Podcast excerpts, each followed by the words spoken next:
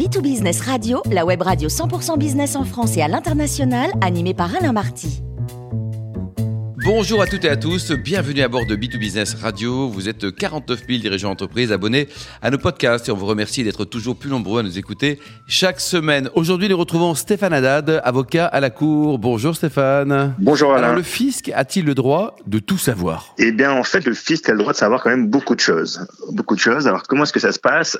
Une des principales euh, caractéristique du, du, trésor public, c'est qu'il a un droit de communication, ce qui en fait équivaut à un droit de perquisition sans condition et sans autorisation préalable d'un juge, et donc sans supervision également d'un magistrat, et donc sans droit de recours. Donc c'est un droit qui s'exerce auprès des fournisseurs, des banques, et c'est même en fait une sorte d'atteinte au secret bancaire. Donc en fait, il y a une surveillance qui est de plus en plus grande des citoyens et donc des contribuables, et où ils peuvent, enfin, le Trésor public peut demander notamment des relevés bancaires, des comptes chèques, des patrimoines, le relevé de dépenses ou d'un loisir, de des déplacements, et également exprimer les réseaux sociaux, aujourd'hui les données Internet. Donc finalement, euh, aujourd'hui le fisc a quasiment des pouvoirs de police judiciaire, sauf qu'il n'est pas tenu de respecter les règles du code, de procédure pénale. Puisqu'en général, euh, sauf en cas de ou, euh, ou, flagrant délit, un officier de police judiciaire, quand il veut enquêter sur quelqu'un, il doit demander l'autorisation à un juge et également se faire contrôler. Il doit demander avoir des questions très précises. Alors que là, eh ben, le fisc peut lancer des investigations très intrusives, exiger des documents très confidentiels et personnels, et euh, sans l'autorisation d'un magistrat. Donc finalement, de plus en plus, on va voir que le Trésor public se livre en fait à des opérations de pêche à la ligne, c'est-à-dire de, de, de, phishing, de, de filets traînants, où il va essayer de ramasser un maximum d'informations et pour après faire le tri dans, dans, dans ce qui l'intéresse. Alors j'aimerais en fait revenir sur un point particulier, qui est notamment celui des banques, puisque a priori, euh, le, sans aucun texte, le fisc demande aux banques de communiquer beaucoup d'informations sur ses clients alors que interdit aux banques de dire à leurs clients qu'ils font l'objet d'une enquête. Le motif, ce serait que finalement, il y aurait un risque que le contribuable, à ce moment-là, euh, organise son insolvabilité. Alors, c'est quand même un argument assez un peu contestable parce que euh, c'est comme si on faisait une, une, une, perquisition chez un propriétaire sans lui dire que, sans, sans qu'on sache que qu'on va venir. Et donc, euh, il y, a, y, a forcément une atteinte à sa vie privée. En plus, le contribuable est dans l'ignorance de l'utilisation qui est faite de ses relevés bancaires, et notamment du, notamment du traitement informatisé. Et ensuite, le contrôleur n'est tenu à aucun délai maximum de conservation des documents et n'a aucune obligation de destruction. Alors, à la base, euh, pour justifier ça, c'était le, enfin, le public a dit oui, mais les banques sont également euh, sous le contrôle de l'autorité administrative, ce qui justifierait qu'elles communiquent au fisc les documents qu'elles détiennent sans pouvoir opposer le secret professionnel. Mais ça, c'était vrai que les banques étaient sous le contrôle de l'autorité administrative à, la libération, enfin après 45, et sous, Vichy avant. Mais depuis la réforme de 84, il n'y a plus de contrôle de l'État, mais une tutelle de l'État. Et en 2010, même cette tutelle a été, euh, remplacée par une simple supervision qui n'est même plus confiée à Bercy, mais à une autorité administrative, indépendante, justement pour éviter que Bercy ne soit trop intrusif dans les, dans les comptes bancaires. Je l'ai dit, dit en pratique, tout ça, ça n'a pas changé grand-chose, puisque les banques continuent, enfin, les trésors publics continuent à demander aux banques des renseignements sur les contribuables. Alors, une autre, autre argumentation qui avait été également développée par le trésor public, c'était que finalement, c'était un secret, professionnel partagé. C'est-à-dire que les banques sont soumises au secret professionnel et le trésor public est également soumis à un secret professionnel. Sauf que, bon, il a été jugé que le secret professionnel, enfin, le secret professionnel, de quelqu'un n'enlève pas le secret professionnel, professionnel de l'autre. Donc ça, c'est quand même un argument un peu spécial également, surtout qu'aujourd'hui, il y a eu quand même une pratique administrative qui est assez problématique, qui s'appelle la mobilisation du renseignement interne.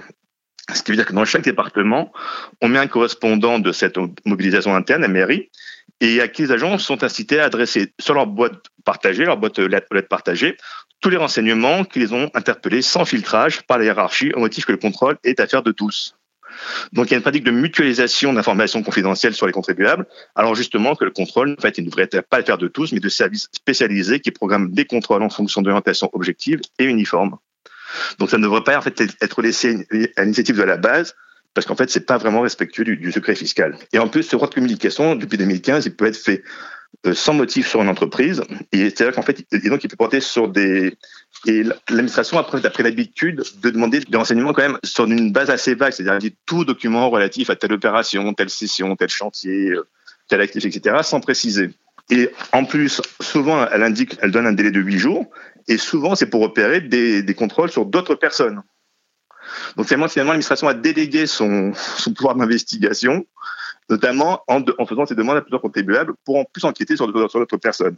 Ce qui veut dire quand même que ça peut quand même nuire notamment à des relations entre, entreprises. Si vous savez par exemple, par exemple qu'un de vos fournisseurs ou clients a dit des choses sur vous au trésor public, vous pouvez dire bah c'est pas très sympa ou enfin ça peut quand même euh, mettre un peu de tension dans vos relations.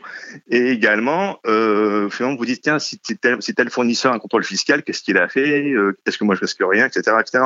Donc ça peut également nuire quand même à la bonne santé des affaires. Et en fait, ce qui s'est passé, c'est que au début, en 1920, quand ce droit de communication a été établi, l'administration ne pouvait demander que les documents comptables, c'est-à-dire les grands livres au journal et les documents annexes. Et puis le Conseil d'État a, fait, un peu contourné cette euh, notion de documents comptables en disant que tout ce qui a été, en gros, tout ce qui était dans une entreprise avait nécessairement une, nature professionnelle. Donc, si vous voulez, on est passé de documents comptables à autres documents, à documents de nature professionnelle et non professionnelle. C'est-à-dire que finalement, il reste que lettre d'amour pour, euh, pour, quelque part, pour dire euh, ça, ce n'est pas professionnel. Et donc, c'est extrêmement vague. Et euh, alors que finalement, le droit européen, notamment la Convention européenne des droits de l'homme, donne un respect du secret de la vie privée, non, seulement aux correspondances privées, mais également aux correspondances commerciales et professionnelles. Mais bon, tout ça a été validé finalement en 2015, et euh, donc, le, par exemple, le fisc a pris l'habitude de demander la liste de tous les clients qui ont fait euh, qui ont fait ci ou ça. En fait, ils ont validé ce droit d'inquisition fiscale. Et qu'en est-il en cas de dénonciation? Alors effectivement, il y a eu aussi des courriers d'intimidation par rapport à des particuliers, euh, qui sont des courriers en fait assez comminatoires, c'est-à-dire assez menaçants alors, alors que c'est légal, puisque les, particuliers, eux, ils n'ont pas ni à tenir en comptabilité, ni à, garder des, archives. Et euh, là aussi, bon, on peut demander à un particulier ses relations, par exemple, qu'il a eu avec telle, telle entreprise. Et non seulement quand ça, vient d'administration, c'est euh, bah, d'abord c'est intimidant, mais il faut, mais faut savoir que l'administration, quand elle fait ça, souvent elle utilise d'abord son papier en tête, souvent c'est un recommandé, et souvent elle met un délai pour répondre. Et euh, là aussi, quelque part, il faut faire un parallèle avec la procédure pénale, qui a quand même beaucoup plus d'exigences quand elle veut enquêter sur quelqu'un, alors que là, il y a strictement, enfin, la personne à qui on demande ça n'est absolument pas informée de ses droits. Parce que si on voulait vraiment respecter toutes les garanties offertes, notamment par la Convention européenne des droits de l'homme, il faudrait que l'administration indique sur ce même papier que le particulier n'est pas juridiquement soumis à un droit de communication, que la réponse est facultative, qu'il n'y a pas de date limite de réponse, que le courrier ne soit pas envoyé par recommandé et qu'il n'y ait pas de relance en cas de non-réponse. Et déjà, on serait un peu plus équilibré dans la relation entre, entre le trésor public et les contribuables. Surtout qu'aujourd'hui, ces demandes interviennent de plus en plus par email. C'est-à-dire qu'avec un email rédigé en deux minutes par un fonctionnaire des impôts de base, eh ben on peut avoir comme ça accès à énormément d'informations ce qui encore une fois est une grave, peut largement porter atteinte au secret des affaires, au respect de la vie privée. Surtout quand, les, demandes sont vagues et imprécises. Surtout aussi quand, euh, bah, de, bonne foi, on risque forcément de ne pas tout donner. Et puis il y a quand même un autre aspect, c'est-à-dire que quand on demande à quelqu'un de faire des recherches sur, euh, tel chantier, etc., c'est-à-dire que toute affaire cessante, en fait, on arrête de travailler. Donc c'est une, une vraie perte de temps. Enfin, c'est beaucoup de temps qui peut être consacré à faire ses recherches pour l'administration, qui en fait délègue sa mission propre à des tiers.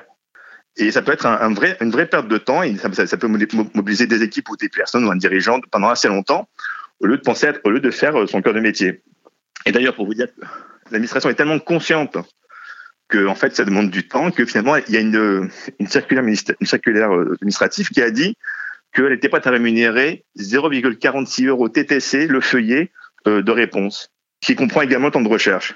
Donc voilà, donc c'est un taux un, qui est ridicule, et que, en fait, ensuite que personne ne demande.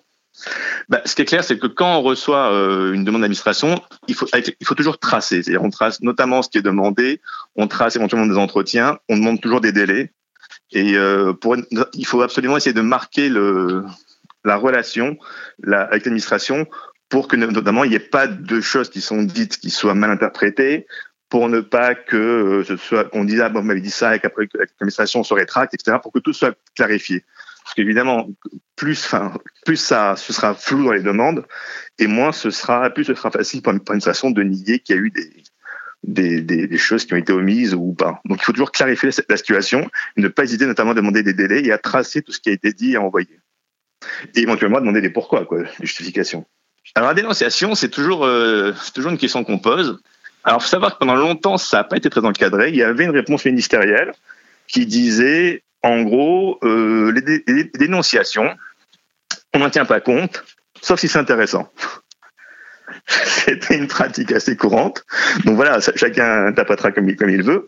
Mais aujourd'hui, tout ça, ça évolue parce que, notamment à la suite de pas mal d'affaires internationales euh, dans les paradis fiscaux, il y a eu une véritable euh, mise en place de ce qu'on appelle les aviseurs fiscaux. Et les aviseurs fiscaux, donc ça veut dire qu'en fait, la dénonciation aujourd'hui est réglementée et peut être rémunérée. Donc euh, ça existait déjà dans d'autres pays avant la France. Et euh, au départ, c'était surtout pour lutter contre la fraude fiscale internationale, mais de plus en plus, c'est étendu, y compris au niveau, au niveau français. Et, euh, et des résultats notamment qui arrivent, puisque il y a, on voit les rapports parlementaires, sur les 100 premiers signalements euh, qui ont été reçus, il y avait plus, plus, plus de 90 millions d'euros de droits et pénalités qui ont été et pour deux aviseurs fiscaux. Et en 2021, dans le rapport parlementaire de 2021, on voit que six, aviseurs fiscaux ont rapporté 110 millions d'euros au trésor public et ont touché à eux tous 1,83 million d'euros, 1,83 millions d'euros. Donc pour le trésor public, c'est très, très profitable. Et euh, alors il n'y a pas forcément de montant théorique, il n'y a pas de proportionnalité entre ce que l'administration va rémunérer euh, euh, enfin, ces aviseurs fiscaux. Il n'y a pas de montant précis, c'est vraiment une négociation. En principe, c'est limité à un million d'euros, mais ça pourrait aller jusqu'à jusqu'à 15% des montants récupérés en cas, de, cas de très grosses affaires. Et alors Stéphane, est-ce qu'il y a de, de nouveaux risques à prévoir? Ah, tout à fait, tout à fait. Ça, faut savoir qu'aujourd'hui, le pire ennemi du contribuable, c'est l'informatique. Alors, j'ai quand même une anecdote à vous raconter, c'est que moi, j'avais un, il y avait un avocat qui aujourd'hui est très âgé qui m'avait dit il y a quand il était jeune, c'est-à-dire dans les années 60, qu'il était, il était dans une boîte de nuit, il, était, enfin, il était, euh, il était dans les vestiaires, et un jour l'administration euh, fiscale débarque et dit on veut les noms de toutes les, euh, de toutes les, les gens qui ont leur voiture sur, le parking, avec toutes les plaques d'immatriculation. Donc vous voyez, c'était quand même assez, euh, assez basique comme façon de faire. Aujourd'hui, on n'en est plus du tout là, puisqu'aujourd'hui, bah, tout le monde a remarqué qu'aujourd'hui, on fait de plus en plus sa déclaration d'impôt par Internet. Donc ça veut dire que tout ce qui est euh, frappe, euh, enregistrement des données, est en fait est délégué directement au contribuable. Alors qu'avant, il fallait des petites mains, non seulement pour lire, pour observer, et pour, euh, et pour traiter les données. Aujourd'hui, c'est inscrit, ça a été délégué au contribuable lui-même, et donc forcément, il y a des logiciels qui peuvent tourner pour analyser euh, toutes les données et en fait rechercher les signaux faibles. Donc c'est clair que le plus grand ennemi du contribuable, c'est l'informatique. Et il y a aujourd'hui une, euh, enfin, une, vraiment une cellule spécialisée dans le big data, le data mining, qui fait l'analyse de données, qui croise non seulement toutes ces informations, mais également tous les fichiers qui peuvent exister en France pour euh, pour voir avec des matrices, s'il y a, en gros, s'il y a des discordances entre des déclarations ou s'il y a des euh, prix hein, qui, semblent insuffisants, des marges qui semblent insuffisantes, ou donc tout ça, ça s'assoit avec des algorithmes, des statistiques, et pour et en fait, ça modélise des comportements frauduleux pour, euh, pour détecter les fraudes et mieux, identifier les situations potentiellement frauduleuses et en, ciblant les incohérences. Parce que la tendance aujourd'hui du, Trésor public, c'est quand même de se concentrer sur les plus gros cas. Et forcément, il y arrive beaucoup plus facilement avec tous ces outils-là. Et euh, alors, la CNIL a mis, son, son nez là-dedans parce que ça faisait quand même forcément appel à des données privées. Elle a dit on donne notre accord parce qu'au début, c'était une expérimentation à condition que ça ne donne pas lieu systématiquement à des contrôles fiscaux. Bon, ce qui veut tout dire, c'est-à-dire en fait, elle a laissé le champ libre au Trésor public. Parce que je ne suis pas sûr que la CNIL soit à l'intérieur de chaque bureau des impôts et voit ce qu'ils font de leurs informations. Donc c'est un peu, enfin, ce sont devant des, pour moi des déclarations de principe. Tout, tout ce data mining a été euh, a été légalisé le 14 novembre 90, 2017, euh, pardon, avec une avec une un arrêté. Et euh, bon, il y a toute une liste de fichiers qu'on peut croiser. Euh, le fichier FICOBA, le fichier des occurrences fiscales, le fichier des personnes physiques, la base nationale des déclarations fiscales et professionnelles, les informations. Enfin, il y a, une, il y a 25 fichiers qu'on peut qu'on peut croiser qui permettent forcément à la fin de donner, beaucoup beaucoup d'informations au trésor public. Et ce sont les euh, ça va être traité par informatique. Là-dessus, par exemple, j'ai une anecdote à vous raconter. Moi, j'ai des clients qui avaient vendu leur entreprise en France il y a une dizaine d'années et qui sont partis en Suisse. Et ils ont eu un, un contrôle fiscal où finalement l'administration voulait vérifier s'ils étaient bien euh, résidents en Suisse ou si en fait ils ne résidaient pas toujours en France. Donc on a répondu à ce, on a répondu, on a démontré qu'ils restaient bien en Suisse. Leur résidence fiscale suisse a été établie. Finalement, à la fin du contrôle, j'ai dit mais qu'est-ce qui a pu vous euh, mettre la, vous inciter à penser que euh, ces personnes-là en fait vivaient en France? Et la vérificatrice me dit ce sont les factures d'eau. Alors je dis dis mais pourquoi les factures d'eau? Me dit bah, qui, qui étaient très élevées. Il n'y a personne qui va vérifier des factures d'eau. Et des taxes sur les factures d'eau. Donc ça, c'est bien un exemple que c'est le data mining qui a permis de faire ressortir une consommation d'eau, une consommation d'eau qui était exagérée. D'accord, Stéphane. Et au niveau international, ça se passe comment? Alors, pour international aussi, il y a eu beaucoup d'affaires euh, de fraude fiscale. Bon, il y a eu euh, notamment tout ce qui était euh, Panama Papers, il y a eu tout ce qui est fraude, fraude carrousel de TVA. Donc, il y a eu beaucoup de textes européens qui ont été pris. Et il faut savoir qu'en fait, un moment, pour la coopération entre les administrations fiscales, notamment européennes et mondiales, le principal obstacle, c'était pas de signer une convention d'assistance, c'était de mettre en, en, en commun leur, enfin, d'avoir le système informatique pour pouvoir traiter les données facilement. Mais aujourd'hui, tout ça c'est fait. Donc, ça veut dire que dès lors qu'on adhère à une convention, les systèmes informatiques sont harmonisés et donc ça peut aller très très vite. Donc, en fait, l'Union européenne, par exemple, a adopté une directive qui marque la fin du secret bancaire dans l'intégralité des États membres. Il y a une centaine de pays, dont la Suisse, qui sont également engagés à échanger des informations sur les comptes bancaires de leurs ressortissants. Ils ont émis des listes noires sur les paradis fiscaux, les entités non coopératives. Ils ont également une directive européenne de 2018 qui exige la création de registres publics comprenant le nom des propriétaires réels des sociétés dans chaque, dans chaque, état, membre. Donc c'est comme ça notamment qu'il y avait eu un moment des les, les luxe, les open luxe qui montraient qu'au Luxembourg il y avait des entreprises qui payaient que, que 2 ou 3% d'impôts par exemple avec avec des avec l'aide de, de grands des grands cabinets. Depuis 2019, il faut également, euh, il y a également des mesures anti-abus européennes qui sont juridiquement contraignantes, donc, donc chaque État doit, appliquer. Et euh, par exemple, depuis 2000, en 2023 aujourd'hui, il va y avoir une déclaration fiscale État par État sur les activités dans les pays figurant dans la liste noire, ce qui devrait éliminer les avantages fiscaux compétitifs. Donc, ça, ce n'est qu'un exemple des, accords qui ont été signés, mais il y a quand même énormément. Et euh, en fait, les taux, enfin, le, les taux sur, plutôt le filet à des mailles de plus en plus fines au niveau mondial, y compris pour traquer la fraude fiscale internationale. D'ailleurs, au plan international, a, euh, il y a souvent, alors, ce qu'on voit souvent, c'est que par exemple, il y a une société française qui est contrôlée, et il se peut par exemple qu'elle ait une filiale aux États-Unis ou en Colombie ou je ne sais pas où, hors Europe, on va dire. Et donc l'administration tente souvent de dire, ben, donnez-moi la comptabilité de, de telle. Mais ça, à ce moment-là, il faut, il faut lui répondre. Mais non, si vous voulez la comptabilité de telle filiale, non seulement c'est une société indépendante, et pour ça, il y a des procédures il y a des procédures euh, très officielles de demande de comptabilité. Éventuellement, ce sera le fisc colombien ou américain ou ce que vous voulez qui ira faire cette demande-là.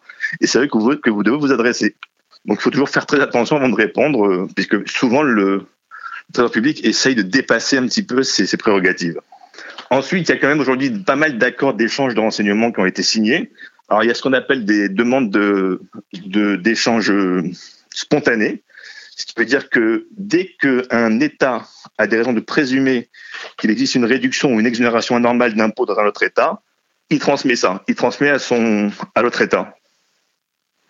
Et euh, donc ça, ça se fait de façon automatique, également sans, qu'on le sache.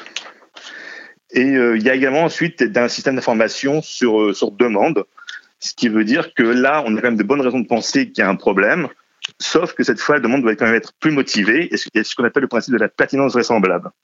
Ça veut dire que ça évite justement qu'on demande tout et n'importe quoi sur n'importe qui et qu'on précise quand même sa demande, c'est-à-dire que quand on a un soupçon euh, de fraude fiscale ou d'évasion fiscale, euh, on précise notamment l'identité de, la, personne qui fait l'objet d'un contrôle, les indications qui concernent le renseignement recherché, le but fiscal, les raisons qui donnent à penser que les renseignements demandés sont détenus dans l'autre État, et, euh, le nom et adresse de, toute personne qui pourrait penser qu'on a, des, raisons valables de de, de, de, de, se poser des questions, également un engagement qui semble un peu formel de dire que tout ça ne va pas respecter les, textes en vigueur.